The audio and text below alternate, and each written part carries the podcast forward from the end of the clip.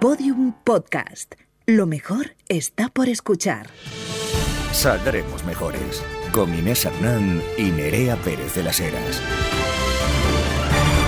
Lo peor está por escuchar, en realidad. Lo, lo averiguamos cada semana. O sea, cada semana. Bueno, es sobre todo lo peor está por peor. leer, ¿no? Porque tenemos muchas interacciones, fíjate, de gente con, bueno, pues con ciertas cosas en vez de ponerse envolver. Anita, eh, esto es así. Nunca hemos tenido más interacciones que desde que, desde que dijimos eh, que no nos gusta el impresionismo. que el impresionismo O sea, es aburrido, que es de sala de espera de eh, hotel, de, de dentista. Pues- o que sencillamente no nos gusta. Eh, tú puedes coger a alguien, hacer la prueba de verdad práctica en casa y decirle el cambio climático es irreversible, se acaba el agua potable, por ejemplo, y Moneta ha envejecido regular.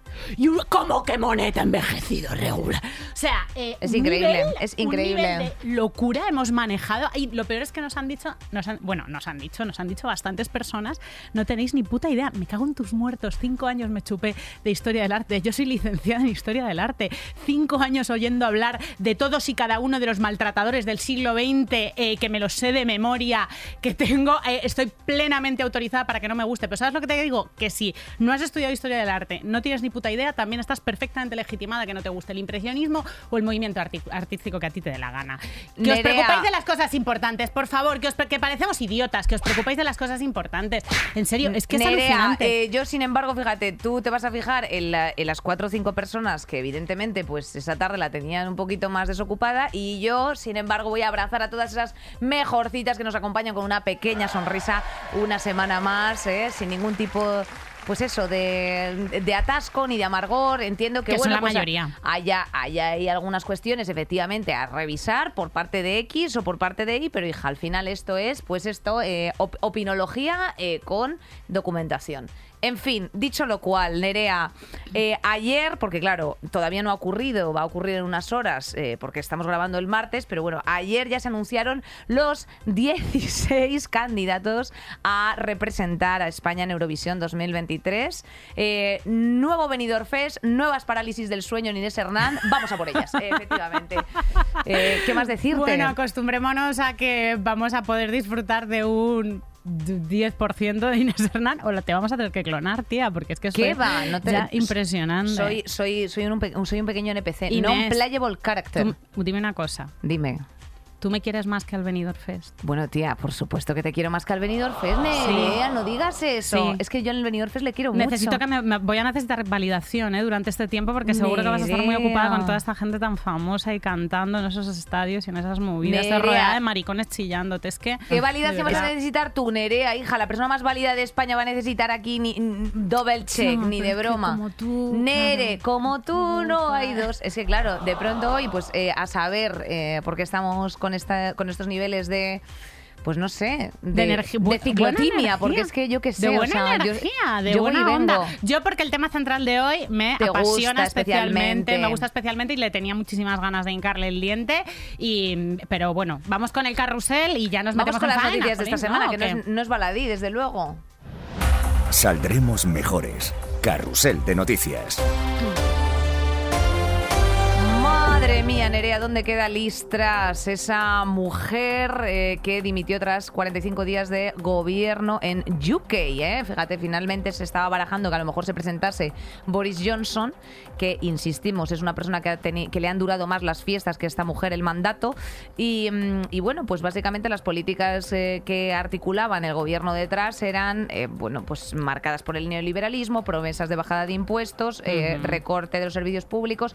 Todo esto no ha ocurrido eh, durante el mandato con el apoyo que tenía de la Cámara. Pero ha tenido sus consecuencias. Eh, ha tenido sus consecuencias, pero eh, efectivamente, anda, no me creo que haya un país que fíjate que cuando no cumples lo que dice lo que dice tu programa electoral tenga consecuencias políticas, fíjate, a ver Mira si qué gustito. Anda, pues Te a- pudres antes que una lechuga, que me hacía el Daily Mail. A mí esto de la lechuga, que le han puesto un vídeo en directo a una lechuga que se estaba descomponiendo. Ay, te Y a. Listras, no sé, me- no sé si me gusta o me da miedo. Me parece como un nivel de espectacularización de la política política eh, que ya, en- son bastante, son bastante punkis los medios de comunicación en Reino Unido. Bueno, pero esto de la lechuga me pareció bastante heavy. Bueno, que no le ha funcionado a Liz Truss, eh, estaba claro, el FMI avisó de que la reducción fiscal no estaba recomendada en estos momentos y que podría, sorpresa, aumentar la desigualdad entre los británicos. La libra cayó a saco a niveles no vistos desde los 80. El Banco de Inglaterra tuvo que anunciar la compra de deuda británica a largo plazo para, con- eh, para conservar la estabilidad financiera y todo esto ha derivado en que tienen un nuevo primer ministro que os vamos a presentar un poquito hoy, que le vamos a hacer un perfilín. Vamos a hacer un perfilín. A mí lo único que me suena cada vez que dices la palabra FMI es ¿y si el FMI me la toca? que diría eh, pues Nati Peluso Nati en el. Color Session.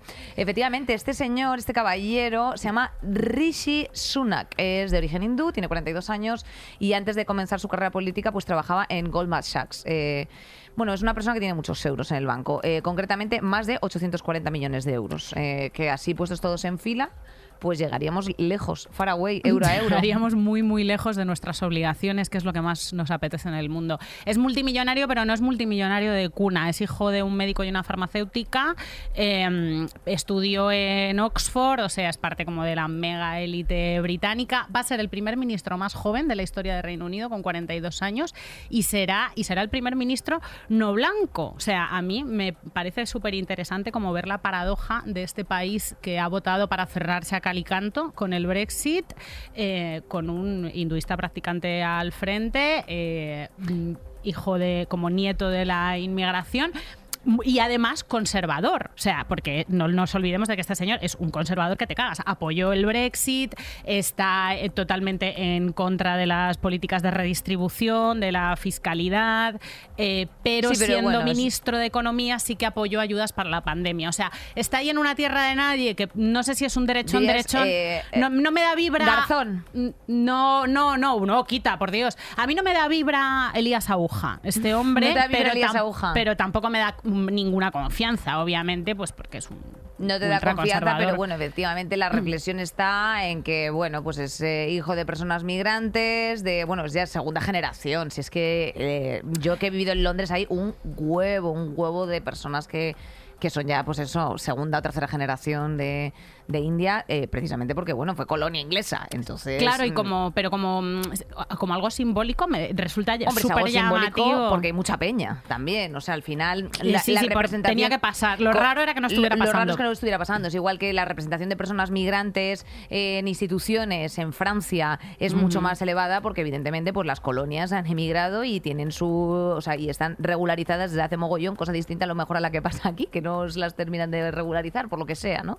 Eh, Pero es súper paradójico, además, que el, el primer. eh, el primer ministro, el primero no blanco de la historia y la primera mujer que va a ser Meloni, eh, primera ministra de Italia, sí, todo facha. son los Es dos que- unos fachas radicales. o sea, es como es un poco como el karma dándonos en toda la putísima boca Claro. a, a las antirracistas y las feministas en plan, toma guapa, no Bueno, querías hija, identidades el- diversas, pues toma, pues sí, la gente venimos, es que venimos en diferentes colores, tamaños, eh, Y de- géneros, sexos e Y ideologías. tal cual. Mira, y el otro día, Nerea, fíjate, tenía yo, eh, tuve una charla muy interesante, precisamente hablando de diversidad funcional. Y, y claro, y pues mm, hablábamos del paternalismo que se utiliza siempre y la condescendencia que se utiliza, pues eso, con las personas eh, discapacitadas, con las discas, como decía ella.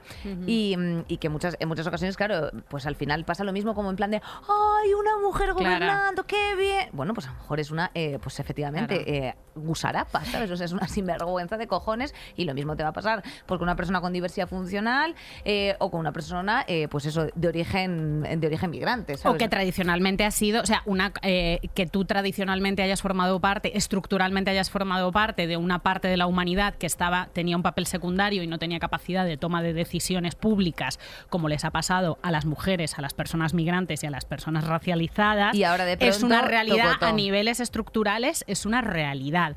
Eso no invalida que a nivel individual eh, cada cual le funcione la cabeza de una manera. Y además es que es, es una manera de lo que tú dices, de, de ser paternalista paternalista y además de deshumanizar, ¿no? Sí, o sea, de, Ah, creerte, de, creerte la de creerte la narrativa al final un poco occidentalista que se ha querido vender sobre, bueno, pues al final eh, las minorías o los colectivos oprimidos, ¿no? De, ay, pobrecitos, siempre con la óptica de, oh, pobrecitos. Mira, pobrecitos, pues ahí los tienes, bien fachas, bien fachas Sí, sí, que y- y- y individualmente bien que sí. una cosa es lo estructural, eh, lo estructural sí soporta muchísimas violencias y otra cosa es ciertos individuos y sus gestiones eh, y los lugares a los que llegan y los y, y qué hacen en los lugares a los que llegan. Por ejemplo, que una mujer eh, llegue a altos puestos empresariales no siempre es una buena noticia eh, si esa mujer no es feminista. O sea, nos da exactamente igual.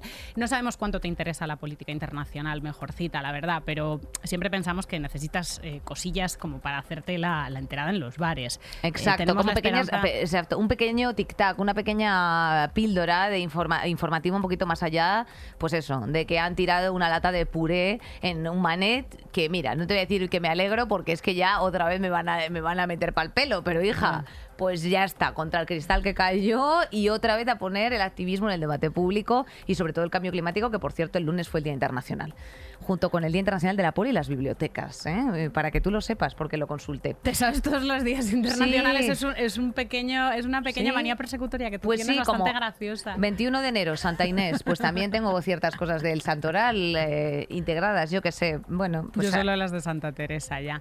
Pues que nada, que... ¿qué, más, qué, más, qué más ha pasado en política internacional? Grandes mujeres y hombres de de hoy. Giorgia Meloni, por desgracia, se convierte oficialmente en la prim- primera mujer al frente del país. Ah, sí. Este, Ay. eh, bueno, que ya, que ya lo sabíamos, eh, ganó las elecciones con este, mm, esta especie de mm, eh, propuesta conjunta que presentó con Berlusconi y con Salvini, que no sabemos cuál de los tres es peor. El gobierno de Meloni va a tener 24 ministros, solamente seis de ellos son mujeres. El Ministerio de Igualdad y Familia para- pasa a ser el Ministerio de Familia. Eso me parece es que es- importantísimo. es brutal, Esto me brutal. parece- o sea, Sí, es sí. que me parece la sección femenina, o sea, literal. Ministerio de Familia, Familia, Natalidad. natalidad. e Igualdad, Ministerio de Natalidad. Ministerio de Natalidad. Good luck with it. Eh, os recomiendo el último capítulo de, de House of the Dragon. eh, que es Sí que- bastante antinatalista. House of the Dragon, pero el, el- bueno, no podemos hacer spoilers, so- eh, pero en House of the, Dra- of the Dragon todo el mundo está pariendo en todos los episodios. Sí, ¿no? y a, y a o la vez va Hay muriendo. un parto por episodio. Exacto, entonces bueno, por eso es necesario este tipo de ministerios, supongo. Bueno, estos tres partidos que se presentan juntos en una propuesta conjunta de ultraderecha en Italia, recordemos que aquí repasamos los puntos principales de su programa y en principio parecía que no ponían la piel muy de gallina, cosa que nos preocupa bastante porque de repente se ponen como a convencer y hacer sus cositas a la chita callando y cuando te quieres dar cuenta tienen capacidad de reforma legislativa importante y ahí es cuando te pegan cuando te pegan el susto gordo. Y no hay que olvidarse que de los socios de gobierno de Giorgia Meloni Tenemos a Berlusconi. tenemos Ah, una hemeroteca ahí que Ahí, flipas. ahí le tenemos, efectivamente, tenemos a Berlusconi, que fíjate, bueno, pues recientemente ha tenido esas declaraciones llamativas, ¿no? De mi amigo Putin, que me ha enviado 20 botellas de vodka. También te digo, chico, eh, eres una de las un poco mujeres- más. o sea, eres de las personas más influyentes de, de todo Rusia. Envías eh, cuatro, ¿sabes? Cuatro Smirnoff guarros ahí que, le puede- que se puede comprar en, en- en un bazar de confianza ahí de Italia, yo qué sé.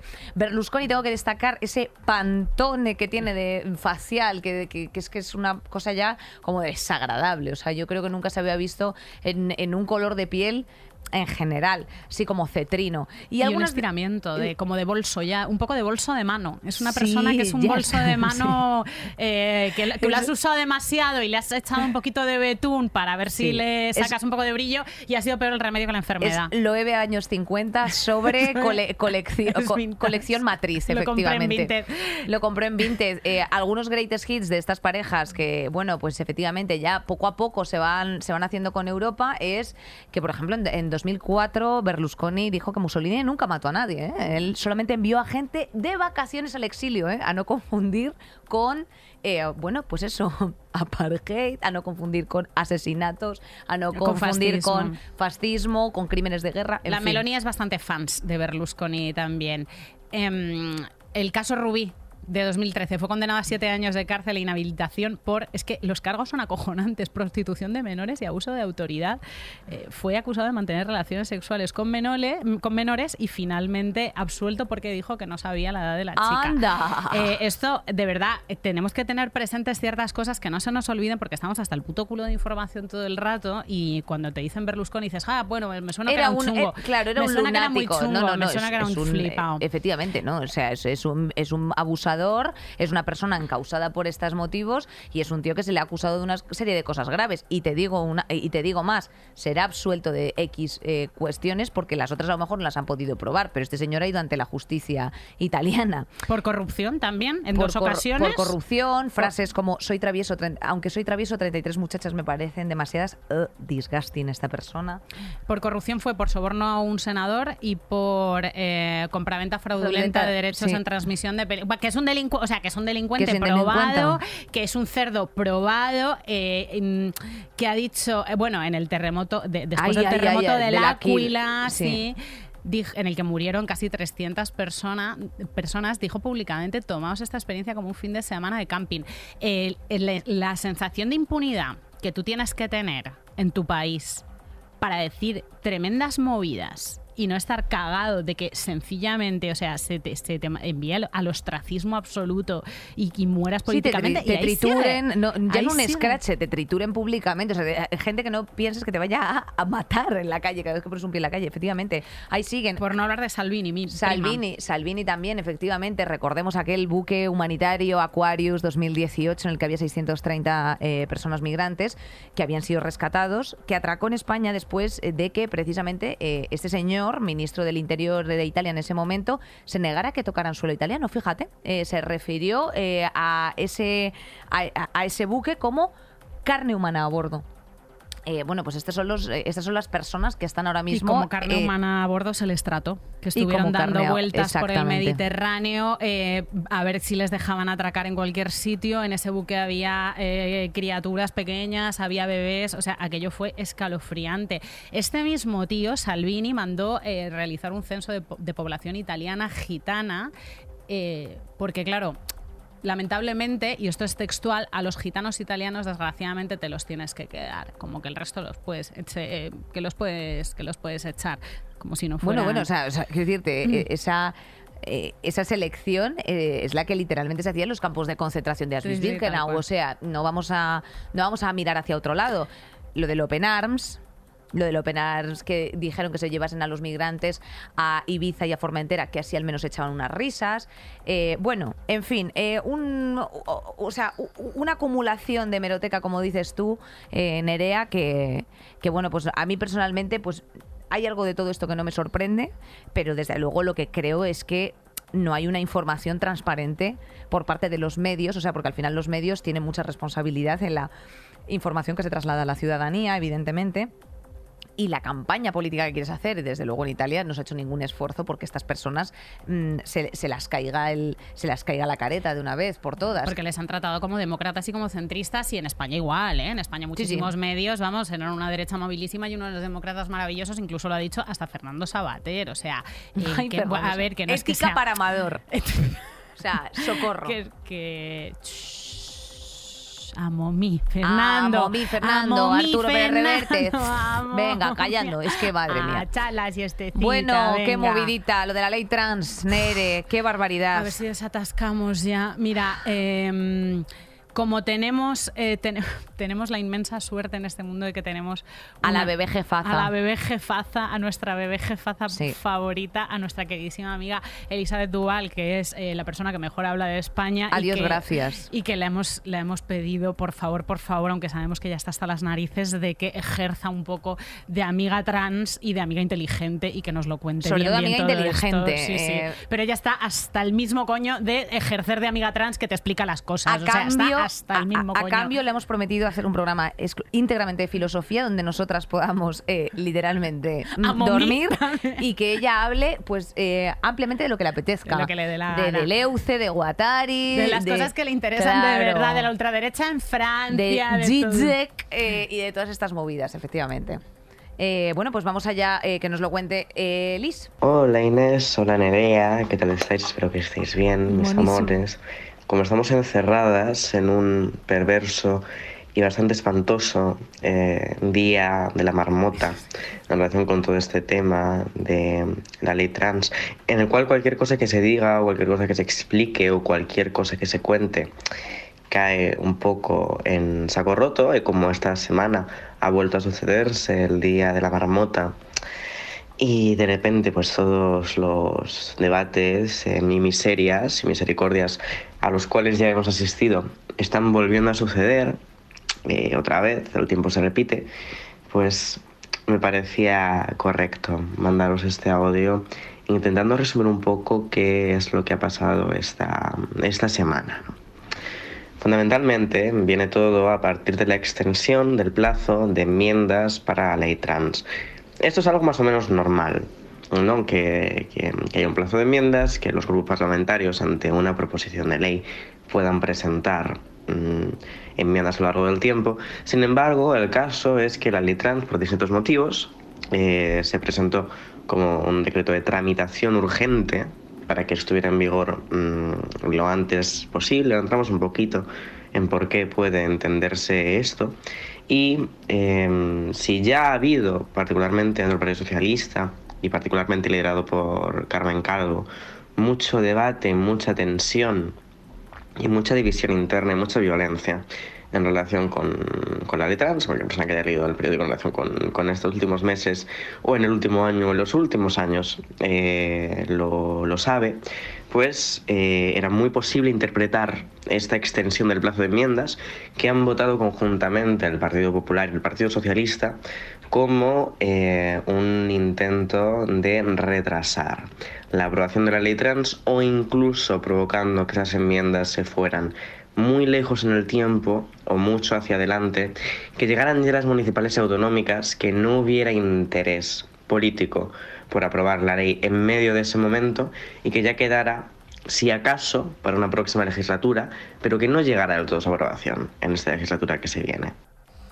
O sea, ahí lo tienes, extensión del plazo de enmiendas, que es normal, pero efectivamente esta extensión se puede interpretar como un intento de retraso de aprobación para que no joda las elecciones, lo cual, bueno, pues evidentemente habla un poco también de la clase política que tenemos. O sea, quiero decirte, hay ciertas cosas que se tienen que someter a debate, igual que hay ciertas normas, y yo seré la primera en defender que hay que espaciarlas en el tiempo, Nerea, uh -huh. para efectivamente ver cómo asienta. O sea, y al final eso se ha visto pues, con la ley del aborto, se ha visto con las leyes de vivienda, se ha visto con, con, con leyes en materia de migración, con mm, normativas de impuestos que, por cierto, eh, cambian anualmente, porque tiene que asentar, o sea, tiene que tener un periodo de... Y ahí es donde tú puedes hacer revocar, modificar, eh, eh, puntualizar las cosas como vayan funcionando. Eh, luego después en la praxis, en, la, en, los centros de salud, en los centros de, mm, de, de, que pongas ad hoc expresamente para estas cuestiones.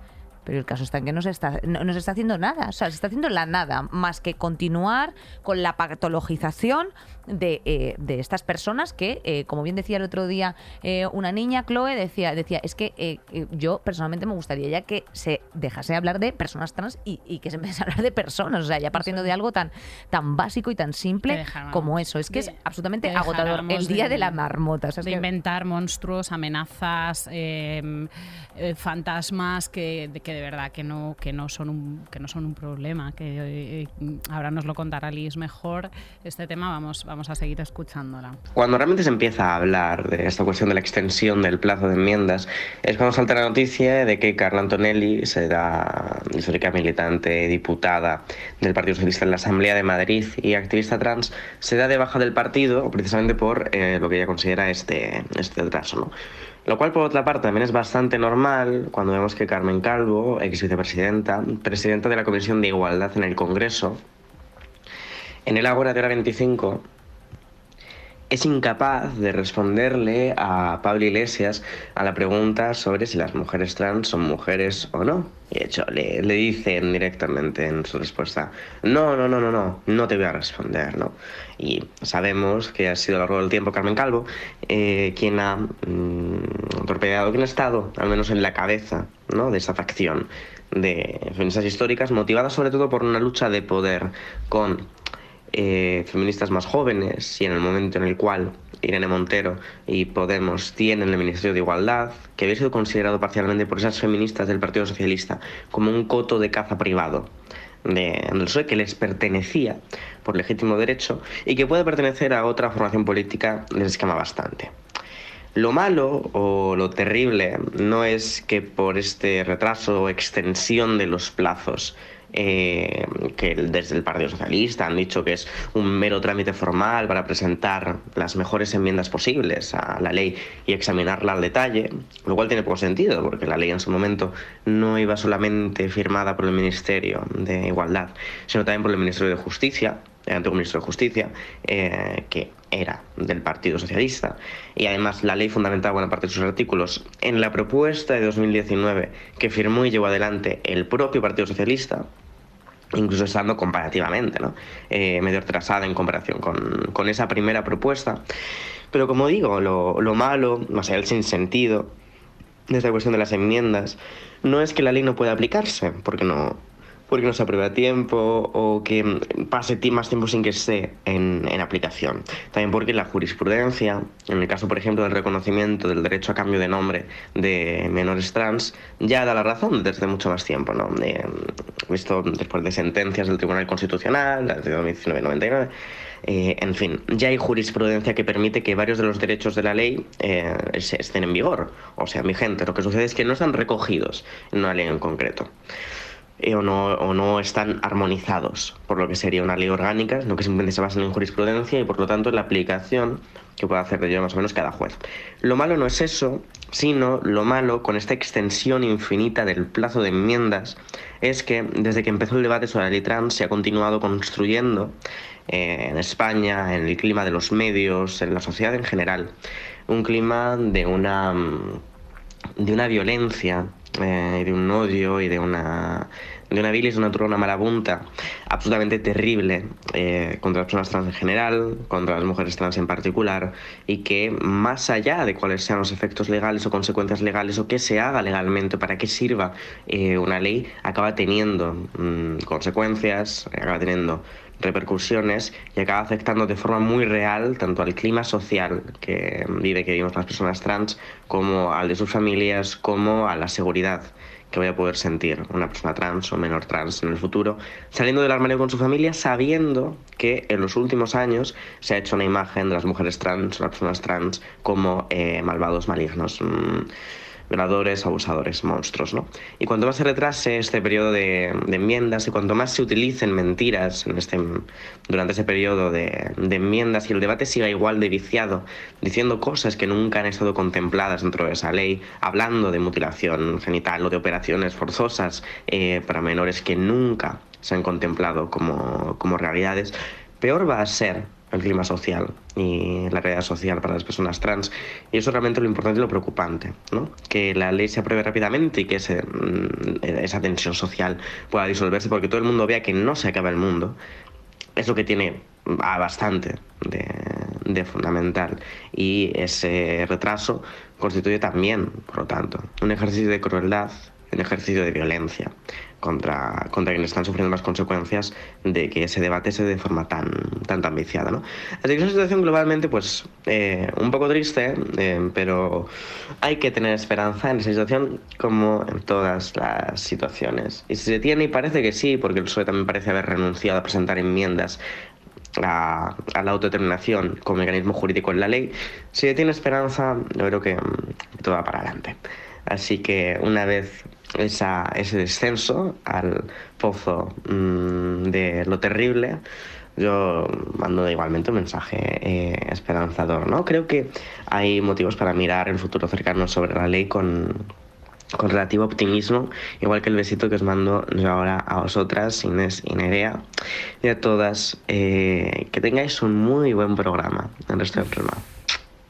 Que o sea, Te es, eh, mucho, es pura Eli. luz.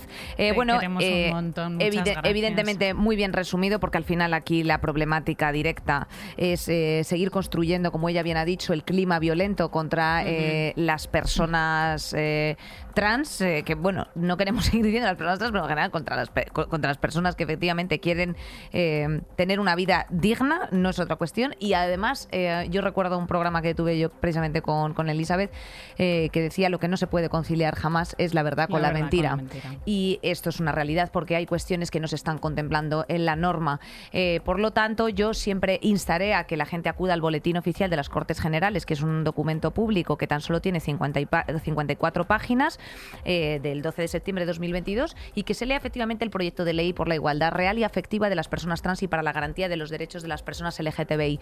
Y efectivamente, eh, una persona como es Carmen Calvo, que está en las instituciones en relación directa, que no sea capaz de contestar a Pablo Iglesias, que le dice, o sea, estáis debatiendo si una mujer trans es una mujer, Claro. y decía, no voy a responder. Y, y ya dice, hay un momento en el que Pablo Iglesias en ese corte dice, madre mía, en plan Claro. de, oye, de verdad, o sea, qué, a- qué, qué, qué hartura, qué hartura.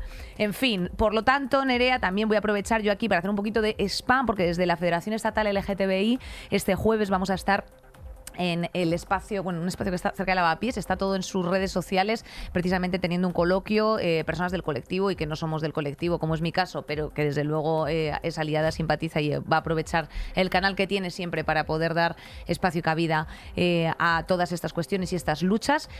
Con el hashtag sí a los derechos podéis asistir y a- inscribiros abiertamente en, este, en estas charlas que vamos a celebrar. Están en sus redes sociales. Hoy estamos grabando esto a martes. En teoría, quizá se acaba el. No, no, se acaba el periodo de enmiendas. eh, quizá cuando escuchéis esto se ha acabado el periodo de enmiendas Correcto. y la cosa puede seguir para adelante. Lo que decía Eli, pues ya lo llevamos viviendo. Ha sido muy doloroso, muy desgarrador. Nos ha empujado, ha empujado al debate a una lógica de bandos en la que era imposible manifestar dudas o expresarse eh, porque se ha desarrollado en redes sociales de una manera eh, completamente violenta y horrible y en el que, bueno, nosotras tenemos que decir que siempre estamos al lado de los derechos de las personas trans, su derecho a no ser patologizadas, a no tener que soportar burocracias y a no tener que soportar bulos, porque como decía él, y cuanto más se, ha dilatado todo esto, más espacio había para eh, infundir Criminalizar. terror, criminalizar, Criminalizar. se te van a llenar los baños, los maltratadores se van a cambiar de Sí, sexo a, a- registral. a ver si usted se piensa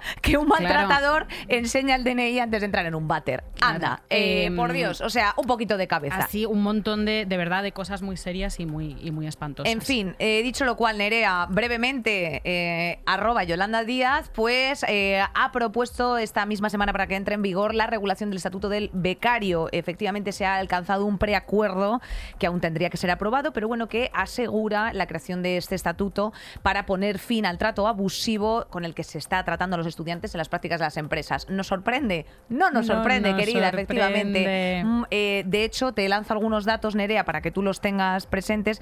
Y es que eh, en Espa- o sea, España es el país de la Unión Europea que peor paga a los becarios y eh, que se calcula que en torno eh, a 1,4 millones de personas las tenemos en práctica sin ningún tipo de contrato. ¿Esto es una alegría? No, no lo es. Lo que es es una explotación laboral, no tiene otro nombre. Eh, los becarios eh, lo que pasa es que están ocupando puestos laborales de pleno derecho y cuando se acaba su periodo de supuesto aprendizaje, que puede dilatarse muchísimo en el tiempo, se le sustituye por otra becaria, otro becario que hace las mismas funciones, entonces ese puesto no se cubre jamás. Eh, según este estatuto, los, becarios, es que fijaos, es como lo de las trabajadoras domésticas, es que es de unos niveles de basiquez que da hasta vergüenza es, que es, decirlo. es que es, es vergüenza. Es Eh, vergüenza. no podrán tener horario nocturno eh, ni, a, ni a turnos, claro, porque los turnos cubren eh, puestos de trabajo eh, fijos o temporales, salvo excepciones, y no tienen derecho eh, y tienen derecho a no hacer horas extra. También o sea, imagínate, o sea, compensarles- imagínate, Nerea, perdóname que te interrumpa, si tienen que regular esto, Sí, sí, ¿cómo ¿por qué será? cosa? Porque es que ocurre, porque es que ocurre. Imagínate si tienen que regular que y poner la limitación de que las empresas no absorban un más de un 20% sobre la plantilla de becarios, porque es que hay empresas que solamente se eh, erigen a través del trabajo de los becarios, porque cuando tú, probablemente, mejorcita, que a lo mejor nos estás escuchando, hayas sido becaria, cuando ya ha transcurrido un mes, del desempeño de tus funciones en ese puesto, tú ya sabes hacer el curro. Y sin embargo, por unas cuestiones académicas, donde por cierto los estudiantes se han quejado también mucho porque no están entrando en el ámbito académico, esto solamente está regulando lo estrictamente laboral, eh, cuando tú ya has aprendido, has hecho el desempeño de esas funciones, tú estás empezando a ser, atención, dos puntos, productivo para tu jefe. Estás sacando curro, estás eh, yéndote con preocupaciones a tu casa y encima se te está exigiendo todo con una eh, ultra relación tóxica con tu empleador, el cual te va a prometer que cuando acaben las prácticas y las ampliaciones que se podían hacer hasta ahora de dos años, la gente ya tituladísima seguía haciendo prácticas, o sea que es que eso ya es, me parece de ser un auténtico sinvergüenza, que no tiene otra palabra, eh, que, que a lo mejor con esa falsa promesa de que a lo mejor te podías quedar. Eh, y entonces, en su momento, compañeras que a lo mejor me estáis escuchando, con esos contratos que todavía eran, bueno, pues a lo mejor por eh, de temporalidad, eh, atendiendo a circunstancias laborales de trabajo, y que cuando ya cumplías un año de dos, dos contratos temporales, te decían, ay, cariño, no puedo, y se iban a, a acogerse a otra, a, A otra, otra medida que, a otra medida que podían co- acogerse, como por ejemplo contratar a alguien que estuviese inscrito en, en el INEM en ese momento, ¿no? Que a mí, a mí es que esto me, me lo hicieron en su momento. Dicen, sí, ah, buscas trabajo. Vale, cariño, pero, pero porfa, inscríbete primero en el INEM como desempleada. eh, Porque nos bonifican. Porque nos bonifican. Eh, son ustedes una panda de hijos de puta. Qué ganitas de que les metan mano, qué ganitas de que les metan mano. Es que se sustenta, has dicho un 20%, hay empresas que tienen un 20% de becarios. Hombre, si lo están me- regulando es me ha porque sí. gustado, Me ha gustado mucho, me ha gustado mucho que hayas sacado a colación este tema de la relación tóxica, porque si ya las relaciones laborales, que ahora cuando nos metamos en faena, esto Oh. lo vamos a sacar, si ya las relaciones laborales tienen unos componentes de chantaje que casi son solo chantaje, ¿no? Solo es chantaje las relaciones laborales. Ya las relaciones con los becarios hay ahí como una especie de extraño juego de seducción en el que tú cuando eres becaria, yo he sido becaria y he sido becaria en medios de comunicación eh, eh, cuando me ha tocado en condiciones bastante dignas, ¿eh? tengo que decir. Y luego he sido y luego he visto en otros sitios a, a becarias en, en condiciones menos dignas. Eh, tienes que estar como compitiendo con las otras becarias. Es que tú te porque hay un puesto de trabajo para ti.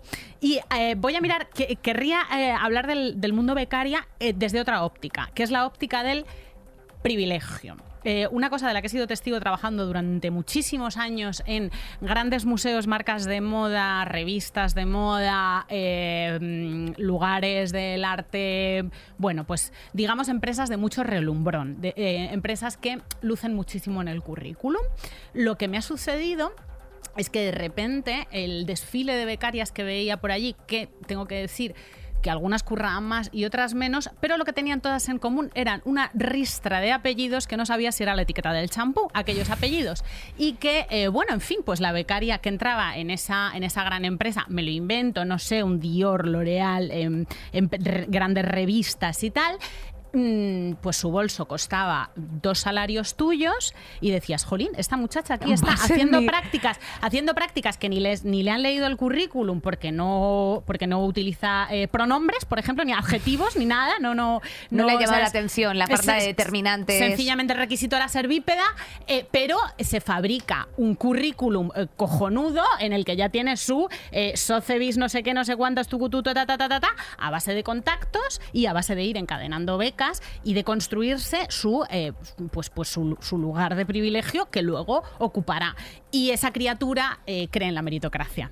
Bueno, eh, la que también cree la el meritocracia y antes de despedirnos ya para ir al tema del día es Isabel Díaz Ayuso, que ya sabes, escalofriantes declaraciones las del lunes en el que dijo que, bueno, pues, o sea, ella se embarcó en ganarse la simpatía de los jóvenes diciendo que, bueno, los jóvenes lo tienen todo y que les falta la cultura del esfuerzo.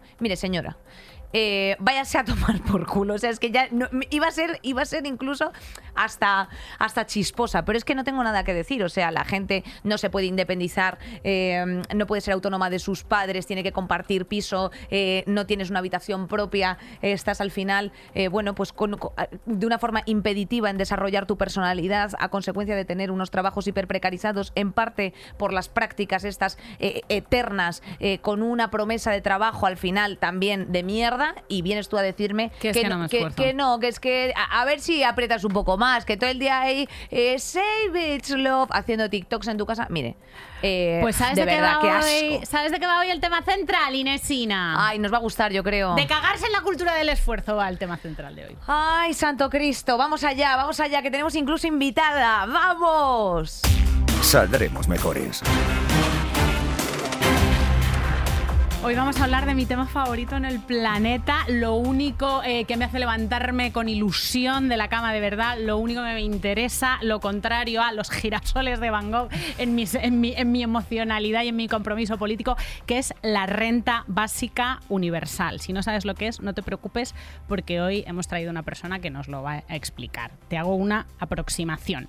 Es un ingreso pagado por el Estado como derecho eh, de la ciudadanía, independientemente de que seas rico o pobre, es el mismo ingreso, un ingreso que garantiza tus necesidades básicas, e independientemente de que eh, quieras o puedas o no puedas trabajar. O sea, no se puede confundir con el ingreso mínimo vital, porque no es una fiscalización a la gente más pobre que tenga que demostrar credenciales de pobreza por las razones que sean, sino que es una redistribución absoluta y radical de los recursos para que las necesidades básicas de todo el mundo estén eh, garantizadas. ¿Esto te parece una utopía, una cosa escalofriante? Ahora mismo estás en tu casa así debajo del edredón diciendo, ay Dios mío, qué repelús. Pregúntate entonces por qué no te da repelús que haya gente eh, pasando hambre, incluso en nuestro propio país, y gente con griferías de oro. Eso es de verdad lo que debería ponernos los pelos como escarpias y, y lo tenemos bastante normalizado.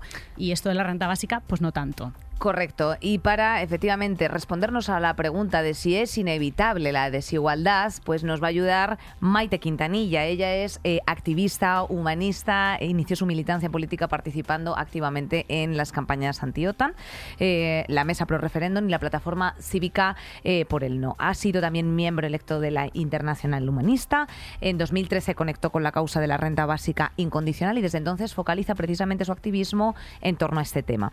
Eh, en 2016 fundó junto a Amistades y Colaboraciones la Asociación Humanistas por la Renta Básica Universal, eh, de la que ahora mismo pues, es eh, portavoz y desde 2018 pues, esta asociación se ha involucrado junto eh, con otros activistas en la puesta en marcha de la segunda iniciativa ciudadana europea por la implantación de rentas básicas incondicionales. Eh, bueno, mm, yo ya me callo, Maite, para preguntarte, lo primero, ¿cómo estás? Que nos gusta mucho. ¿Qué una, tal? Una ¿Cómo humanidad vienes? Eh, y un pequeño aplauso. Muchas gracias por estar Hija aquí. mía, cuántas cosas haces, ¿eh? Esto nos, nos gusta. Felicísima de estar aquí con vosotros. Además, esto mola mucho porque me veo hasta guapa yo en las cámaras. Es Sí, pasa, ¿eh? claro, no, no. Eres una mujer muy guapa, pero aparte lo del el tema de los focos es como si te pusieran un filtro y de repente tienes nueve años, ¿eh? Porque yo a veces me veo en los monitores y a mí me pasa exactamente igual. Bueno, tenemos que decir que hay una gran percha de actualidad porque se está celebrando eh, el- los días 28 y 29 y además os podéis, os podéis apuntar eh, para verlo en streaming el simposio, el 21 simposio de renta básica universal en, Coruña, los días 28 y 29. Vas a hablar tú y mucha gente más. Eh, Maite, empieza por contarnos tu propia definición de la renta básica universal. Pues eh, mi definición de la renta básica incondicional es, es así. Simplemente es una cantidad de dinero que le dan a uno por el hecho de haber nacido. ¿Y a santo de qué? Pues a santo de que todo ser humano es digno y merecedor de vivir una vida normal y de poder poner su vida al servicio del mundo al que aspira desde el momento en que nace. Entonces, cuando conocí esta causa me pareció profundamente humanista, como humanista que soy. El ser humano es valioso y válido desde el momento de su nacimiento y no importa dónde haya nacido. Entonces, sí, es exactamente una asignación económica, monetaria, a ti, a ti, mejorcita, que me estás oyendo, a ti, piensa, cierra los ojos. ¿Y por qué? Porque tú eres un ser humano, porque eres heredero de toda la raza humana y eres heredero de todos los bienes y todos los adelantos que ha generado generaciones y generaciones. El que hace coches ahora no tiene que ponerse a inventar la rueda.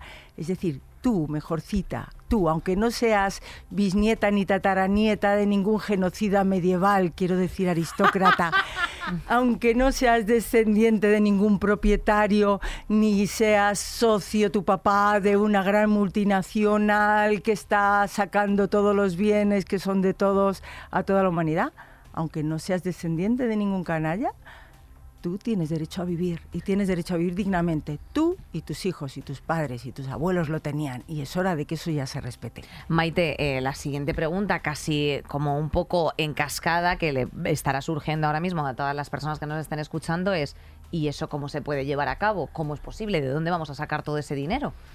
Ah, es que ocurre que nos han engañado. Anda, Aparte de anda, que... anda. No, no creo, no creo, a Maite. ver, tengo, que inferir que me ha hecho bastante gracia la dulzura con la que ha dicho, aunque no seas nieta de ningún genocida. Está metiendo una colada espectacular. Me ha Perdón, ¿cómo lo hacemos? ¿Cómo lo hacemos? Se lo Pues- está preguntando todo el mundo. Bueno, eh, en realidad no es cierto que no haya recursos. Ahora mismo hay recursos en el planeta para cubrir las necesidades básicas de todos los seres humanos que habitamos el planeta. Eso de que eh, traducir eh, los bienes en, en- en términos monetarios es, es absurdo y ridículo y además es mentira. ¿eh? No está impreso todo todos los dígitos que aparecen en los ficheros de Excel de los bancos y de las grandes financieras internacionales. Eso para empezar. Pero pa- para continuar, por ejemplo, aquí en España, los eh, profesores de la, de la Universidad de Económicas en Barcelona, eh, Raventós, Torrents, en su día el señor Domenech, que falleció en el 2017, eh, Arcarons, pues hicieron un estudio en la práctica con datos reales de la declaración de la renta aquí en España y pudieron comprobar que los números salían sobradamente y todavía sin haber quitado ni un pavo a la Casa Real. O sea, como están las cosas ahora, Como existe están, con un- la porquería que se declara ahora conforme a los, a los recursos que se producen, porque no olvidemos que las grandes multinacionales hacen, y no solo las grandes multinacionales, las grandes empresas tienen contratados a unos señores para hacer una cosa que se llama ingeniería Dumping, fiscal. Ujú. claro. Que consiste en dos de la vela y de la dos vela dos cuatro y dos que me llevo seis, de Sí. los diez que me diste dos no tengo que pagar nada a. Hacienda. Entonces, esos son trucos. Eh, hay una ingeniería especializada en hacer trucos para cotizar poco por parte de las empresas. Entonces, en esta España querida nuestra, los trabajadores son los que más, en proporción de, de lo que tienen, los que más, claro, los que Mm. más pagan a Hacienda y sin embargo las grandes empresas, las grandes multinacionales escaquean mucho y además hacen otras cosas, que es robarse, digo, perdón, apropiarse, digo, quedarse con todos los recursos, ¿eh? que son de todos, ¿eh? apropiarse de eso y luego a la gente a la que empobrecen, mm, para eso generan unas fundaciones maravillosas. ¿Habéis visto las páginas, yo qué sé, dígase Repsol, IGSCEPS, Azumé, que ellos tienen una cosa que pone obra social. Entonces, la a la gente a la que roban, luego le dan limosna a través de su obra social y además así es que quedan impuestos. Con lo cual, volviendo al tema, ¿cómo se financia? Aun con lo poco que se cotiza actualmente en España, si realmente se hiciera una reforma fiscal, realmente, y, y se hicieron varios estudios, uno de ellos era con una cotización fija y otro con una cotización progresiva, los números salían y daba perfectamente para que todos los habitantes de este país, el reino, como dice Daniel Raventós, que me encanta, del reino de El reino España, de España. pudieran recibir esa renta básica incondicional. Así que no nos engañen. No os voy a decir los números exactos porque soy de letras y a mí eso me aburre mucho. Eso se lo preguntaremos a ver si tenemos ocasión de contactar con él ahora en un ratito, A precisamente para que, nos para que nos dé un poquito las cifras. los, los datos. Es, Y a además, los que le molan, que entren en Red Renta Básica, en la página web de Red Renta Básica y vean allí todos los datos que tienen un montón de Sí, datos. Daniel Raventós y Sergi Raventós los, eh, son hermanos y son, bueno, llevan mil años trabajando en esto y son los que eh, están implicados en este estudio que se ha realizado con los números encima de la mesa que, que acabas de mencionar. Y además es que ha habido sitios en los que se ha puesto en práctica, o sea, se ha intentado. En el País Vasco ha habido un experimento, ¿no? Bueno, lo que ha habido en el. País Vasco no ha sido un experimento, amigas. Lo que ha habido es una iniciativa legislativa popular, que son unos mecanismos de supuesta democracia directa que tenemos en España, donde si consigues un número X de firmas, entonces puedes exponer una propuesta ante el Parlamento. Entonces hizo ante el Parlamento Vasco. En realidad, este mecanismo de las ILPs no sirven para mucho. ¿Sirven para qué? Para poner este tema en el discurso de la gente y para poder promocionar la idea. Gracias a que estás recogiendo firmas, pones esto en la calle y haces, mientras la gente firma, le vas explicando qué es el concepto de la renta básica incondicional. Pero luego ocurre que si no la respaldan suficientes partidos políticos, al final no se pone en la práctica. Entonces, ha venido muy bien para que la gente del pueblo vasco eh, pueda conversar y discutir con este tema mm, con la gente que estaba promocionando la idea de la, de la renta básica incondicional. En realidad sirve casi, no es lo mismo que las iniciativas ciudadanas europeas, pero bueno, es un mecanismo, es un mecanismo para que la gente hable del tema y para conseguir sacarlo a la calle. ¿Qué necesitaríamos, Maite, en España precisamente para poder llevar una propuesta de estas características a cabo? Pues mirad, ya se hizo una ILP eh, allí por el 2013, que fue cuando yo conocí esta causa. Y entonces eh, no se consiguieron las 500.000 firmas que hacían falta. Mira, lo que hace falta es voluntad política. En realidad se podría hacer si se quisiera. Porque da igual que tú recojas tropecientas mil firmas, si al final el, el mecanismo de iniciativa legislativa popular en realidad no es vinculante si al final quieren, por muchas firmas que has conseguido, se vuelven a guardar la propuesta, te aplauden, jolín, qué bien habla esta chica, que se ha presentado aquí, te aplauden, qué bien lo ha hablado, qué bien lo ha explicado, jolín, qué bueno lo que dice, y al final no lo convierten en ley y no lo normalizan ni lo llevan.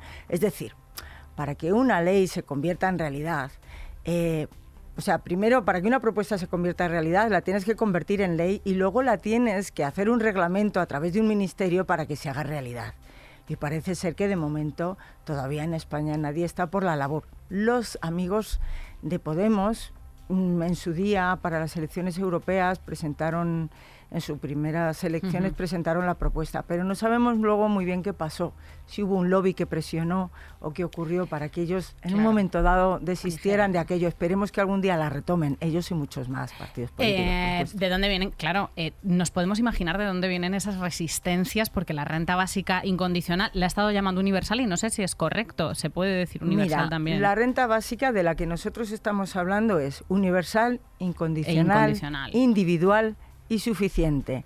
Y luego, si queréis, hacemos un escáner para, porque nos ha venido de puta madre lo, de la, lo del ingreso mínimo vital para explicarle a la gente que no es la, renta básica. es, justo lo antagónico, es genial porque nos sirve para, para explicarlo. Las resistencias a esta medida tan revolucionaria y tan posible y que no es utópica como, como estás diciendo, Maite, supongo que no solamente eh, son políticas o que vienen a lo mejor del, del desconocimiento de la ciudadanía, sino también habrá una gran presión de las empresas porque claro, tú como trabajadora hay ciertas condiciones que si tienes tus condiciones materiales aseguradas, eh, tienes dinero para llenar la nevera, para tu, para tu ocio, para lo que las personas llamamos vivir, pues no vas a aceptar eh, condiciones precarias, no vas a aceptar estos chantajes de los que estábamos hablando siendo becaria.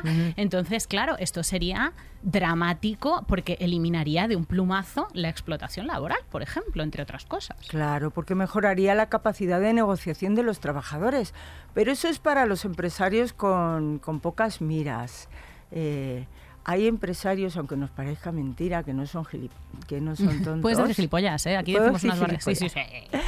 Hay empresarios inteligentes, sobre todo los jóvenes, y gente que son gerentes y CEOs de multinacionales. Por ejemplo, Mark Zuckerberg, este señor le invitaron a dar una charla a una conferencia en Harvard, en el en la sesión de graduación y este hombre dio una, una conferencia a favor de la renta básica incondicional y, echando una mirada a otros empresarios que había allá, decía, ustedes y yo tenemos que contribuir a que esto sea una realidad. Pero entre otras cosas porque las empresas no solamente funcionan a través del trabajo de los trabajadores que las ponen en marcha, no son tontos. A ver, eh, nos podrían matar y meter en cámaras de gas a la población y así no tienen que encargarse del tema de la pobreza, pero es que los muertos no compran en Amazon. Claro. Entonces, eh, desde el punto de vista de que se mantenga la actividad económica en cualquier país, ningún país prospera con una sociedad totalmente empobrecida. Entonces, hay que mirarlo desde varios puntos de vista y hay gente inteligente que lo mira desde ahí. Nick Hanauer, también estuvo, de Amazon estuvo dando charlas a favor de la renta básica incondicional.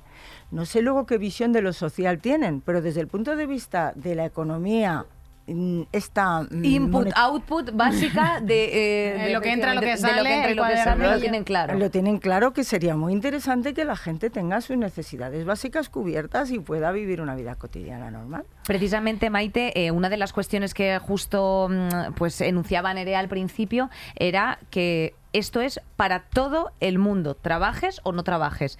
Eh, la gente a lo mejor se plantea que, bueno, pues con esta propuesta lo que estás es promoviendo, mm, pues, mm, ser laxo frente al trabajo o no querer currar o lo que sea. ¿Esto se produciría así? O sea, ¿crees que mm, una sociedad como la española estaría preparada para una estructura de estas características? Absolutamente convencida. ¿Por qué? Porque está clarísimo que los seres humanos no somos seres esclavizables, somos seres capaces de crear Disfrutones también, por otra parte. disfrutones, lo cual es maravilloso. Y no está ocurriendo. Y- Hemos abandonado, el- eh, hemos abandonado, sobre todo en las grandes urbes, el disfrute hace mucho tiempo y prueba de ello son mm, la presión a la que nos vemos sometidos de, eh, bueno, lo primero, las arquitecturas de las ciudades, todo eh, son cochecentristas, lo segundo, las horas de sueño que tenemos que son una mierda, lo tercero, la cantidad de horas que le dedicamos al curro que al final está hiper precarizado para tener una vida mm, con un ocio eh, como de, de ansiedad. Bueno, yo vamos a discutir las cosas, vamos a resetear algunos términos. A ver. Vamos a ver, el término trabajo. Trabajo, vamos a resetear, vamos a ponernos de acuerdo en lo que llaman las condiciones predialogales. O sea, vamos a darle el mismo significado a las palabras. No es lo mismo trabajo que empleo. Trabajo es un esfuerzo que hacen las personas, que antes hacían los animales y cada vez menos, y, y los- las máquinas para producir algo, que puede ser tangible o intangible. ¿Vale? Vamos a dejar en eso la palabra trabajo. Y luego está el trabajo remunerado, que es un esfuerzo que se hace para producir algo y que a cambio te dan unos dineros. ¿Mm? Vamos a diferenciar trabajo de empleo. Entonces, eh, si le llamamos trabajo a un esfuerzo que hace o algo que hace alguien para producir un beneficio, resulta que aquí en el planeta estamos trabajando todos gratis, día y noche, y por la noche cuando nos levantamos a hacer pis también. Estamos trabajando gratis y produciendo muchos datos para WhatsApp, para Facebook, para Instagram y para todas esas eh, aplicaciones que tenemos metidos en este, en este cacharro diabólico que nos está tomando todo el tiempo. Estamos trabajando gratis y produciendo grandes beneficios. Y eso es muy divertido porque hay países donde no hay de comer y hay muchos de estos. Curiosamente, se han repartido para que existan. Entonces, trabajar, para empezar, producir, producimos todos. Generar beneficios, generamos todos. Y Sean además, remunerados o no, pero se está generando. se está o sea, generando, y se- de hecho, en, en la época de la tecnología. Y el gran beneficio para la sociedad eh, también, que es eh, trabajar eh, criando y cuidando a otros seres Esa- humanos, esa es la invisibilizado siguiente. y no remunerado. claro. Ahí está, esa es la siguiente. Entonces, los seres humanos producimos y los seres humanos tenemos unas capacidades tremendas que ahora mismo la sociedad está desperdiciando. Esa es otra, esa es otra. Porque tenemos que... eh, a ver, yo hace poco... Sí, en- atender a tus skills más naturales. O sea, es que hay cosas que estamos haciendo aquí que no tienen ningún tipo de sentido. Mirad, hace poquito dimos una charla pequeña de 20 minutos el Día de la No Violencia, nos y lo, lo convocamos entre varias entidades, ahí en, en- en la casa de, en, en el retiro, y dimos allí, me puse así y dije, a ver, alguien ha pensado que esto de la renta básica es una cuestión de dinero, pero nos equivocamos. Cerrar todos los ojos. Cerrar todos los ojos e imaginar un momento que siempre tuvisteis 850 euros al mes en vuestra cuenta, que siempre lo tendréis. Vosotros, vuestros hijos, el vecino que os cae mal y el que os cae bien, todo el mundo alrededor. Y ahora abrir los ojos. ¿Cuántos estáis trabajando? ¡Bum! Levantaron un montón de gente la mano. Y de todos vosotros que estáis trabajando, si hubierais tenido todo esto y lo tuvierais hasta que os muriréis, ¿cuántos seguiríais trabajando lo mismo? No había ni un 10% de personas que hubieran dedicado su energía a hacer la misma cosa. Solo un 10% de personas que estaban empleando su energía a su vocación, a las cosas que sienten que quieren aportar al mundo. Entonces eso no es solo una pérdida a nivel individual, como de pérdida de la libertad individual de poder poner, detectar, acercarte al conocimiento para detectar tus cualidades y ponerlas al servicio del mundo al que aspiras. Es que no solo pierde el individuo, perdemos toda la sociedad. ¿Cuántos ingenieros no estamos perdiendo? ¿Cuánta gente interesantísima, inteligentísima no está teniendo que dedicar su vida a cualquier estupidez para poder sobrevivir? Estamos perdiendo y estamos perdiendo todos. Entonces seguramente esta sociedad estaría mucho más avanzada, no solo a nivel de los países, sino a nivel mundial, si la gente pudiera poner sus mejores cualidades al servicio de las cosas que quiere producir en el mundo. Y además es que luego después encima de todo esto, efectivamente, perdiéndonos a esas grandes personas potenciales, nos tenemos que comer a Tony Canto. O sea, es que, joder, es que, es que encima, es que... Oye, es, y- que, eh, es que no, es que yo no puedo más, Maite, de- es que Maite, la cultura del la cultura del esfuerzo del esfuerzo de Ayuso con la que empezábamos, ¿no? Los grandes miedos cuando tú le hablas a la gente de la renta básica incondicional en un bar, en la barra de un bar, siempre es como que desincentivaría la competencia, que es muy sana. Entonces no seríamos creativos, no seríamos competitivos, sería un generador de vagos. Defienden hasta tal punto la cultura del esfuerzo que eh, llega un momento en- de la conversación en el que parece que es más defendible la cultura del esfuerzo que la supervivencia. Es absolutamente. Y además es que nos encontramos en una sociedad mentirosa y- y paradójica. Es decir, los mismos que defienden la cultura del esfuerzo muchas veces, bueno, tenemos efectivamente el, el- el caso del negro negrero y del esclavo esclavista, que no solamente está eh, súper encantado con ser esclavo y orgulloso, es decir, venimos de milenios en los que se ha generado una ideología en la cual cualquier persona se valoraba a sí misma en la medida de lo que producía y en la medida del esfuerzo que ponía. Hubo un momento en la historia, supuesto, en el que eh, había una especie de contrato social tácito en el cual se suponía que todos teníamos que poner el esfuerzo físico en producir algo para que hubiera suficiente producto para luego poder repartir entre todos.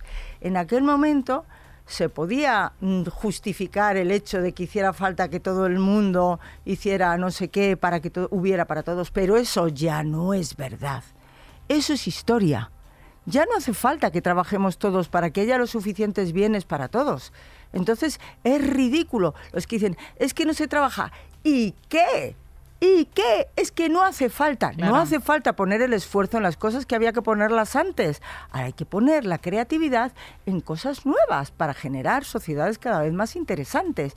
¿Cómo es posible? ¿Cómo es posible que soportemos las barbaridades y las injusticias que soportamos? ¿Cómo es posible que tengamos tanto miedo a sobrevivir que aguantemos que alguien haga una guerra para robarse todavía los recursos del país de al lado? ¿Cómo es que soportemos, cómo es posible que soportemos todo esto? Porque tenemos miedo a no poder sobrevivir. Entonces, nos queda mucho por avanzar, pero vamos, ahí vamos, vamos dándole. Por lo menos los jóvenes de ahora ya no quieren ser propietarios.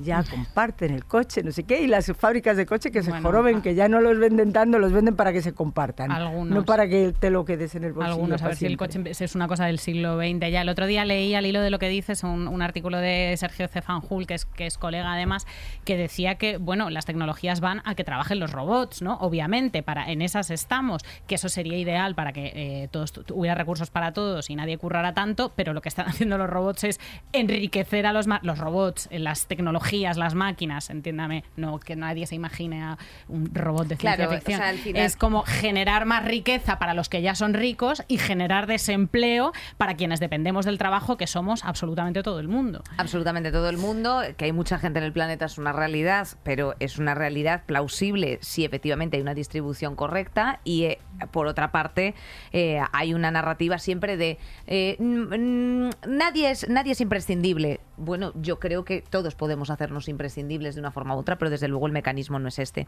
Eh, vamos a incorporar la conversación a Sergi precisamente Raventós, que nos ha eh, concedido unos minutitos, le tenemos telefónicamente. Él es doctor en sociología por la Universidad Autónoma de Barcelona, donde se doctoró con la tesis Desigualdad socioeconómica y salud mental, la propuesta de una renta básica para proteger y promover la salud mental. Eh, y bueno, pues es, es autor de numerosos artículos y publicaciones sobre la inserción laboral, la salud mental y la renta básica. Y, y bueno, pues desde precisamente este septiembre está eh, o- elaborando un plan piloto para implementar la renta básica eh, universal del Govern de la Generalitat en Cataluña. Eh, a ver si eh, a, a ver si culminamos con, con estas cosas. Sergi, ¿nos, nos recibes? Hola, Sergi. Hola, ¿qué tal? Buenas tardes. Qué alegría Sí, hablar sí, sí, contigo. os recibo perfectamente. Oye, pues, eh, eh, pues nada, querido, estamos aquí con Maite, que también te manda saludos. Te escucha perfectamente, Maite, si le quieres decir un hola. Hola Sergi, Hola, saludos. un gusto verte. Nos vemos pronto en La Coruña. Muy bien. Pues nada, querido, hemos hecho un aterrizaje un poco de los términos generales, así que nos interesaban más y contigo, eh, bueno, pues eh, precisamente a lo mejor queríamos intervenir un punto desde, el, desde, el- desde la parte más sociológica. Eh, como nos están planteando efectivamente las nuevas tecnologías, mm, la renta básica a lo mejor es la medida más realista para sobrevivir. ¿Cómo convencemos a la gente de que es una medida realista y que no es una medida utópica, Sergi?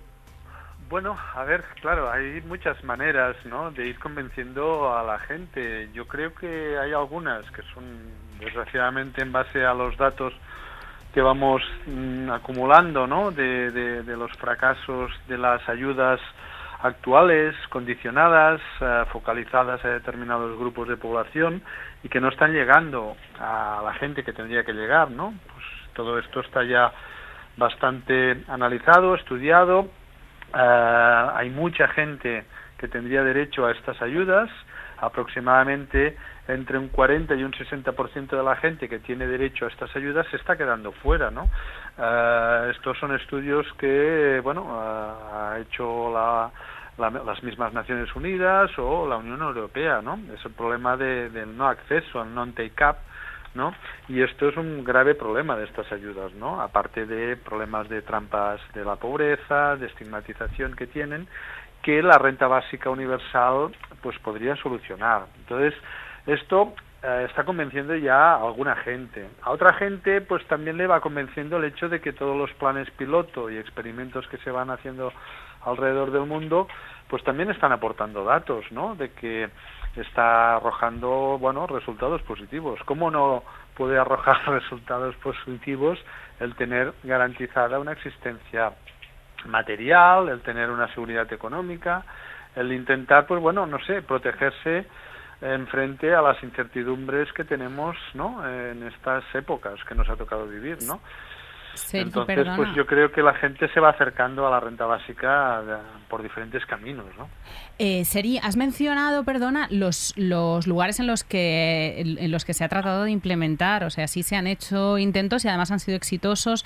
Eh, corrígeme si me equivoco, creo que Finlandia, Canadá son algunos de estos países. Eh, Correcto, cuéntanos sí. los, los efectos que ha tenido, cómo se han cómo se han estructurado y qué efecto han tenido en la población, sobre todo. Bien, en, en muchos de estos planes piloto, eh, lo que pasa que sí que es verdad que hay una variedad muy grande, ¿no? Pensad que eh, alrededor de los últimos 50 o 60 años, pues bueno, pues habrán hecho, no sé si eh, alrededor de 200, ¿no? En Estados Unidos se han hecho un montón. Lo que pasa que también es verdad, y esto hay que decirlo, es que hay de muchos tipos de planes de estos, algunos mm, con mucha gente, ¿no? Pues por ejemplo, pues bueno, en el caso de Finlandia con 2.000 personas, el que vamos a hacer en Cataluña, en todo caso ya os explicaré, pues también tiene una cifra considerable, de 5.000 personas van a recibir la renta básica, pero sí que es verdad que en la mayoría de estos planes piloto eh, se ha focalizado en determinados grupos de población, por ejemplo, gente desempleada o gente pues que está en la calle sin techo o gente pues que bueno es usuaria de servicios sociales, ¿no? Como fue el caso del plan piloto que se hizo en Barcelona, ¿no? En Finlandia fue con gente que estaba desempleada. Entonces, pues bueno, quieras o no, también estamos hablando de unos planes piloto con unas características que algunos tampoco son comparables entre sí, ¿no? Ahora bien, en general los resultados han sido positivos, ¿no? Pues en algunos se ha se ha bueno, se ha descubierto, se, ha- han hallado buenos resultados en, en salud mental, en tranquilidad psicológica de la gente, claro, normal, ¿no? En recibir una renta de forma regular, de forma mensual y que sabes que bueno, que al menos te va a durar durante dos años, ¿no? Que vas a estar ahí protegido durante todo ese tiempo. Luego, pues bueno, efectos también de, de, de desincentivación del mercado laboral tampoco se han dado mucho, O prácticamente. sea, la gente, en con esto, Sergi, confirmamos que no ha dejado de currar. O sea, que a lo no, mejor... no, no, no, no. La gente no ha dejado de currar y aparte que es que incluso, a ver, eh, la gente lo que hace normalmente es, pues igual reestructurarse mejor el horario o, reducir la jornada laboral, o poder estudiar y compaginar estudios y, empleo, porque bueno, te, te lo permite la renta básica. Entonces, pues eh, las dos grandes virtudes de la renta básica, que sería acabar con la pobreza y aumentar nuestra libertad para poder decidir mejor nuestras vidas, ¿no? ¿Qué queremos hacer con nuestras vidas? Si queremos eh, estudiar un poquito más, o queremos estar más tiempo con nuestros seres queridos, o con nuestra familia, o si queremos, pues no sé, eh, cualquier cosa nos lo permite mucho mejor, con más libertad, una renta básica, ¿no? Claro, Absolutamente. ah, Además, Sergi, yo creo que has dado ahí con la clave precisamente y es eh, que, mm, como decían Azúcar Moreno, es que yo a mí me gusta mucho referenciar a grandes clásicos, solo se vive una vez y venir esta vida, efectivamente, un poco siglo XVI, al Valle de Lágrimas, eh, mm, Claro, claro. tendríamos que aspirar, evidentemente, a una sociedad con menor pobreza y con mayor libertad. Eso, sin duda. un ingreso asegurado lo que hace es aumentar nuestros márgenes de libertad. Es que eh, imagínate, ¿no? Cuántas, a lo mejor, jueces y juezas que no han podido hacer esas oposiciones y que tenían una, una, valía, una vocación, una valía personal, pero porque no se podían sostener materialmente, no han podido hacer esas oposiciones durísimas a la judicatura. ¿Cuántas mujeres se quedan en casa con sus maltratadores? Eh, desde una perspectiva Eh, de género importantísimo esto, eh, evidentemente. ¿Cuánta gente soporta esos chantajes dentro de entornos de trabajo que a veces son violentísimos? Tal es cual. que, claro, estamos... el- Tal cual. Eh, eso cala. Tú, de hecho, eh, Sergi, has, has trabajado sobre todo sobre el efecto de la, de la renta básica incondicional en la salud mental, ¿no? sabes? Sí, sí, sí. Sí, sí. eh, Una de ¿Cómo las cosas que, bueno, que, que impactó mucho durante la crisis del 2008, que es cuando yo estuve investigando, ¿no? Eh, es básicamente el hecho de que, bueno, las- estas crisis, ¿no? Eh, son muy fuertes eh, el impacto que esto genera en cuanto a que la gente, pues bueno, pues eh, queda desprotegida, hay recortes en los sistemas de salud, hay recortes en los sistemas de protección social y también mucha gente, pues bueno, queda desempleada. Entonces, esa sensación de, ostras, mm, no voy a llegar a final de mes, ah, me van a desahuciar. A ver, todo esto fue muy fuerte, o sea, ya lo sabéis, en ese momento eh, el aumento de suicidios mm, estuvo muy, muy, muy, muy correlacionado con, bueno, la cantidad de desahucios que hubo. ¿no? Gente que se le hundió el negocio, eh, en países tradicionalmente con poco índice de suicidios, como Italia, Grecia, etcétera, aumentaron considerablemente, ¿no? Entonces, todo ello es porque realmente el hecho de no tener una seguridad económica, el hecho de no tener eh, unos ingresos estables, regulares, esto genera un estrés, esto genera una sensación de, de- de- de ansiedad, de, no saber qué va a suceder mañana y esto evidentemente pasa factura a la salud mental. Cuando se trata de un mes no pasa nada, pero cuando se trata de varios meses y esta sensación se alarga, esto puede cronificarse y de ahí pues bueno, que realmente tiene mucha relación por supuesto con la salud mental, ¿no? El hecho de no tener unos ingresos, de ahí la importancia que podría tener una, una renta básica, ¿no? Absolutamente, Sergi. Pues aunque sucinto, muchísimas gracias por la participación eh, y seguiremos muy de cerca el proyecto eh, que, estáis haciendo ahí en la Generalitat.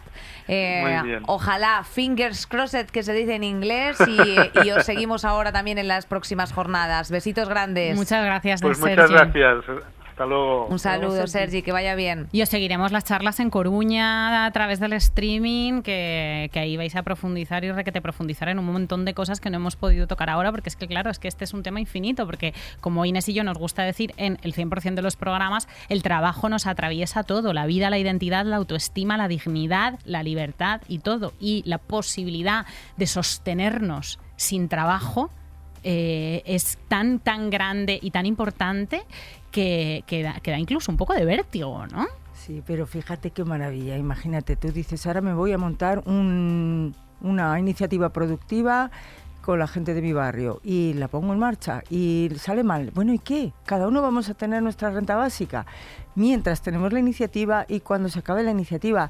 Esto no te lo pueden embargar ni te lo pueden quitar, imagínate, ¿no? Ahora hay gente que, por ejemplo, monta un negocio autónomo y le sale mal y se queda con deudas. Y entonces ocurre que luego ni siquiera puede pedir una, una pequeña ayuda para desempleo porque ha sido autónomo y porque le, te- le ha quedado con deudas con la seguridad social.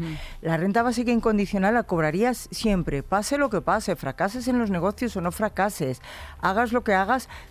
tú siempre la vas a tener porque es un derecho como persona, independientemente es un derecho del sujeto, un derecho subjetivo, independientemente de lo que pase con las aventuras que pongas en marcha en el mundo, con tus intentos. Entonces esto realmente es muy interesante porque mucha gente podría poner cosas en marcha unas con mayor éxito, unas con menos, pero son cosas constructivas, son experimentos, son experiencia para la gente. Entonces, súper interesante. Y la recibirían los ricos y los pobres, además, que es que eso hay que insistir en esto, que es que Amancio la recibiría también, con lo cual no habría burocracia ninguna. Burocracia ninguna, sencillamente, Zasca, por nacer, aquí lo tienes. En una línea, antes de despedirnos, porque ya vamos un pelín pasadas de tiempo, estos que son formatos que son así, eh, pero ¿nos podrías eh, diferenciar eh, precisamente esta propuesta de renta básica con el ingreso mínimo vital? Ay, sí, porfa, me encanta. Mira, es que me ha encantado, o sea, esto del IMV, tengo una amiga que ha trabajado tra- mm, tramitando IMVs y acabó muy deprimida. Porque esto era, ocurría que la mayoría de la gente que lo pedía, al final, con, con las trabas burocráticas no la conseguía. Entonces, la renta básica de la que hablamos tiene cuatro características fundamentales. Aprenderoslo de memoria, mejorcitas. Universal, incondicional, individual y suficiente. El IMV no es universal, es parcial, es para una parte de la población. Incondicional, sin condiciones, no se te pregunta nada. Na- dos condiciones solo. Haber nacido, la primera, y la segunda, no estar muerto. ¿Vale? Es incondicional. Todo lo que Para queda el en medio, ahí está. Eso es. Para- eh, el IMV es condicionada. Tienes que demostrar que eres suficientemente pobre, que te has caído al arcén, que eres suficientemente miserable y entonces que realmente no vas a poder sobrevivir y entonces por eso te la dan. Bien, individual. Esto es a cada persona, independientemente de con quién viva y con quién no viva. A cada persona. Si en tu casa sois tú y tus cuatro hermanos, tú y tus cuatro hermanos la recibís. Si sois tú y tus cuatro hermanos y tres nietos, los nietos la reciben. Todo el mundo la recibe en una casa. ¿Vale? Eh, la renta, el IMV es grupal, es al grupo, es a la unidad familiar. Si hay dos familiares, no sé qué, si hay tres o es menos. Es- Entonces ahí hacen sus recálculos conforme los miembros de la familia. Y hay una cosa que es absolutamente insultante y es la cuantía del IMV. Es decir, no sé de dónde se sacó eh, los que la organizaron eh, la cifra de 400 y pico euros o 600 como mucho. A ver, señores, señores, Eurostat, el Instituto de Estadística Europeo, ha hecho los cálculos. En España la media está en unos 850 euros, menos de eso se es pobre. ¿Cómo es posible que ellos le este- hayan estado dando gente cuantías hasta de 30 euros? Eso es una vergüenza y un insulto. Entonces el IMV es absolutamente insuficiente. La renta básica incondicional tendría que ser al menos por el umbral de la pobreza. En este caso, si hablamos de para toda España, sería 850 euros, pero seguramente si se calculara por ciudades, pues en Madrid el, el umbral de la pobreza tendría que ser más alto que en otros lugares, porque aquí el coste de la vida es más alto. Y evidentemente esto entendemos que, ya que nos tenemos que ir despidiendo, iría de la mano de una articulación normativa general de otras muchas cuestiones que afectasen evidentemente a la vivienda, al... Por al- supuesto. a- Pero claro, claro. todo- es que Sí, de- sí. o- eh, eh, si se implementase mañana la, la renta básica incondicional, nos quedamos sin, podcast, nena, porque la mitad de las noticias que yo estoy repasando de los podcasts anteriores es que no las tendríamos que estar dando, porque eh, no habría, o sea, no habría todo, esto que hemos repasado, todas estas condiciones de precariedad, problemas de vivienda, autónomos asfixiados, eh, proyectos frustrados, problemas de salud mental, se reducirían muchísimo con, con una con nuestras necesidades materiales cubiertas, básicamente. Efectivamente, y una cosa que no se nos olvide, esto no es negociable a cambio del resto de derechos sociales. Estamos hablando de un además de. Claro. Es decir, no es negociable. No se trata de eliminar el derecho a la vivienda, que sigue siendo un derecho a la vivienda y tiene que existir, que ahora mismo no existe. Estamos hablando de que el derecho a la educación pública y gratuita y de calidad tiene que seguir existiendo. Estamos hablando de que eso conviviría con el resto de derechos. No, es que hay algunos neoliberales que dicen, vale, os damos una renta básica y ya Y os- vosotros os, pagáis el médico, el hospital. No. vosotros. Estamos hablando de que conviviría con el resto de los derechos. Maite, sociales. muchísimas gracias. Ha sido de verdad iluminadora, aunque eh, nos queda muchísimo por hablar. Si queréis, eh, ya sé que te has quedado con muchas ganas. eh, tenéis más en el streaming del 28 al 29 del simposio, del simposio de renta básica incondicional. Eh, nos tenemos que ir. Nos tenemos que marchar, pero Ay, sí. bueno, solamente comentaros que quiero regalaros un libro que se Ay, llama qué bonito. Renta Básica Incondicional, preguntas y respuestas. Qué bueno. Y deciros a todos que veáis eh, los, los documentales respecto a la renta básica incondicional, que hay uno que se llama RBU, Nuestro Derecho a Vivir, que está en muchos idiomas, y también In the Same Boat. RBUI, Nuestro Derecho a Vivir, está hecho por Álvaro Orús y In the Same Boat está hecho por Rudy Newty. No os lo perdáis cuando tengáis un ratito poner los documentales que vais a ver mucha información muy interesante. Muchas Pues gracias, muchísimas Maite. gracias, Maite querida. Gracias a todas nuestras mejorcitas una semana más. Gracias por poner en valor efectivamente a los humanos, a the human beings, eh, que de vez en cuando pues se nos van escapando cosillas. Eh, y bueno, y eh, efectivamente para próximos capítulos veremos a ver qué hacer con los humanos desgraciados, porque es que a lo mejor les mejoraba también, les mejoraba también la vida con esto. Eh, a todo el equipo que nos acompaña, Marisa, Gema, Julia, Terci, Bea, Polo, Nacho y Sara, eh, pues un abrazo enorme. Y, a- y a ti, querida, que nos escuchas, eh, a ti que estás mirando, también te están robando. Un besito, nos nena. vemos pronto. Chao. Saldremos mejores. Con Inés Hernán y Nerea Pérez de las Heras. Todos los episodios y contenidos adicionales en podiumpodcast.com y en nuestra aplicación disponible para dispositivos iOS y Android.